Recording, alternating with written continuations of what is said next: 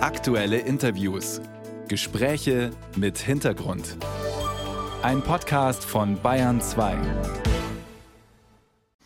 Einst hatte Bayern die schärfsten Corona-Regeln. Heute nun, rund drei Jahre nach Beginn der Pandemie, laufen die verbliebenen rein bayerischen Maßnahmen aus. Etwa die Testpflicht beim Besuch im Krankenhaus. Die Staatsregierung spricht von einer bedeutenden Zäsur. Allerdings bleibt es aufgrund bundesrechtlicher Vorgaben noch bis 7. April bei der Maskenpflicht für Besucher von Kliniken und Pflegeheimen sowie für Patienten in Arztpraxen und Tageskliniken. Tja, wie geht man in den bayerischen Praxen mit dieser Situation um? Fragen wir Petra Reis-Berkowitz, Vizevorsitzende des Bayerischen Hausärzteverbands und selber Hausärztin im oberfränkischen Gefräß. Guten Morgen, Frau Reis-Berkowitz. Guten Morgen, Herr Seiler. Also irgendwie komische Situation. Ne? Ab heute müssen Sie und Ihre Mitarbeiterinnen in der Praxis keine Maske mehr tragen, Ihre Patienten hingegen schon. Ist das sinnvoll? Äh, den Sinn habe ich auch gesucht und habe mir die Verordnung angeschaut und auch die Ausnahmetatbestände und dort den Sinn gesucht und die nicht gefunden. Und da will ich nur mal zwei Beispiele anbringen. Der Rettungsdienst heißt ja Sanitäter, ab jetzt keine Maske. Aber den, den sie auch von der Straße glauben und in den Krankenwagen reinsetzen, der äh, sogenannte Besucher des oder Patient des Krankenwagens, der muss ab jetzt dann die Maske aufsetzen. Es erschließt sich hier keinen Sinn. Es ist einfach nur eine Verordnung. Halten Sie äh, die Maskenpflicht generell für nicht mehr sinnvoll und für ja, äh, ab jetzt im Grunde überflüssig? Da müsste man ein bisschen äh, eine Wortschärfe hineinführen.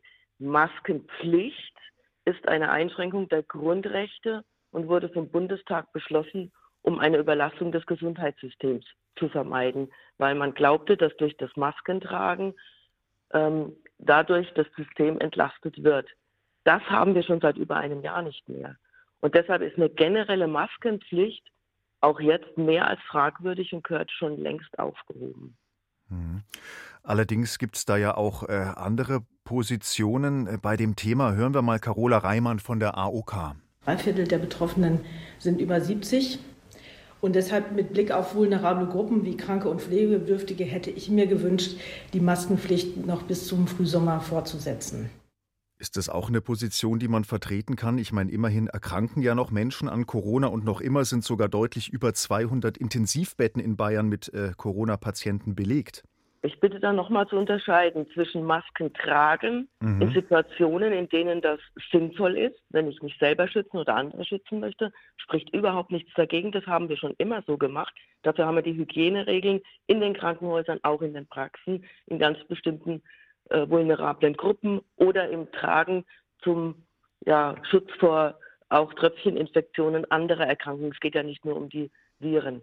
Die Maskenpflicht ist eine mhm. gesetzgeberische Vorgabe und das ist eine generelle Pflicht, die nicht unterscheidet und ist ein Eingriff in die Grundrechte, die ich nicht in jeder Situation mehr begründen kann und das schon seit längerem. Und deshalb müssen wir hier ein bisschen abwägen, reden mhm. wir von der Maskenpflicht oder vom sinnvollen Maskentragen zum Schutz anderer. Und das wird immer miteinander vermengt, auch wie jetzt von dieser AOK-Mitarbeiterin.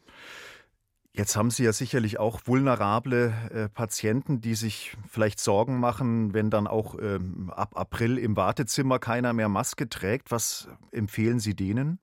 Das ist Lebensrisiko, Herr Seiler. Hm. Wir hatten schon immer Infektionskrankheiten, wir hatten schon immer Grippewellen, in andere Infektwellen und dementsprechend kann man sich schützen. Das wäre jetzt zum Beispiel allgemein wissend und allgemein gut. Ja, dann trage ich meine Maske, versuche mich zu schützen, bleibe zu Hause habe inzwischen auch die Möglichkeit, bei äh, im Arbeitsleben stehenden Menschen das über Telefon zu regeln.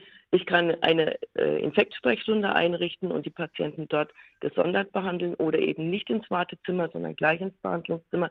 Wir haben unsere eigenen Hygieneregeln, die wir schon immer vollzogen haben. Es war früher nicht anders wie jetzt. Und wir reden nach wie vor von Infektionen, die beher inzwischen beherrschbar sind oder auch wenn das nicht Coronaviren sind, auch dann nicht beherrschbar waren und eine Intensivpflege oder Intensivbehandlung nötig waren. Das ist unser Lebensrisiko. Kommen wir nochmal zurück auf damit umzugehen. Ja. Das ist tatsächlich jetzt angesagt höchste Zeit. Kommen wir nochmal zurück auf diese ein bisschen komische Situation, dass Sie eben keine Masken mehr äh, ja. tragen müssen, die Patienten hingegen schon. Wie gehen Sie denn jetzt in dieser Übergangszeit, in diesen kommenden Wochen jetzt mit dieser äh, Situation um? Werden ja. Sie äh, Ihre Patienten zwingen, sozusagen Maske zu tragen oder werden Sie da vielleicht ein Auge zudrücken? Ja, ich habe weder eine Rechtsgrundlage dazu, noch ist es meine, äh, meine Ambition, Patienten zu irgendwas zu zwingen. Im Vordergrund steht die Behandlung des Patienten. Und wenn er ohne Maske reinkommt, dann ist das seine Entscheidung. Ich habe keine Rechtsmittel dazu. Meine Pflicht ist, Patienten zu versorgen. Und wenn sie infektiös sind, keine Maske tragen wollen, werden die sofort separiert.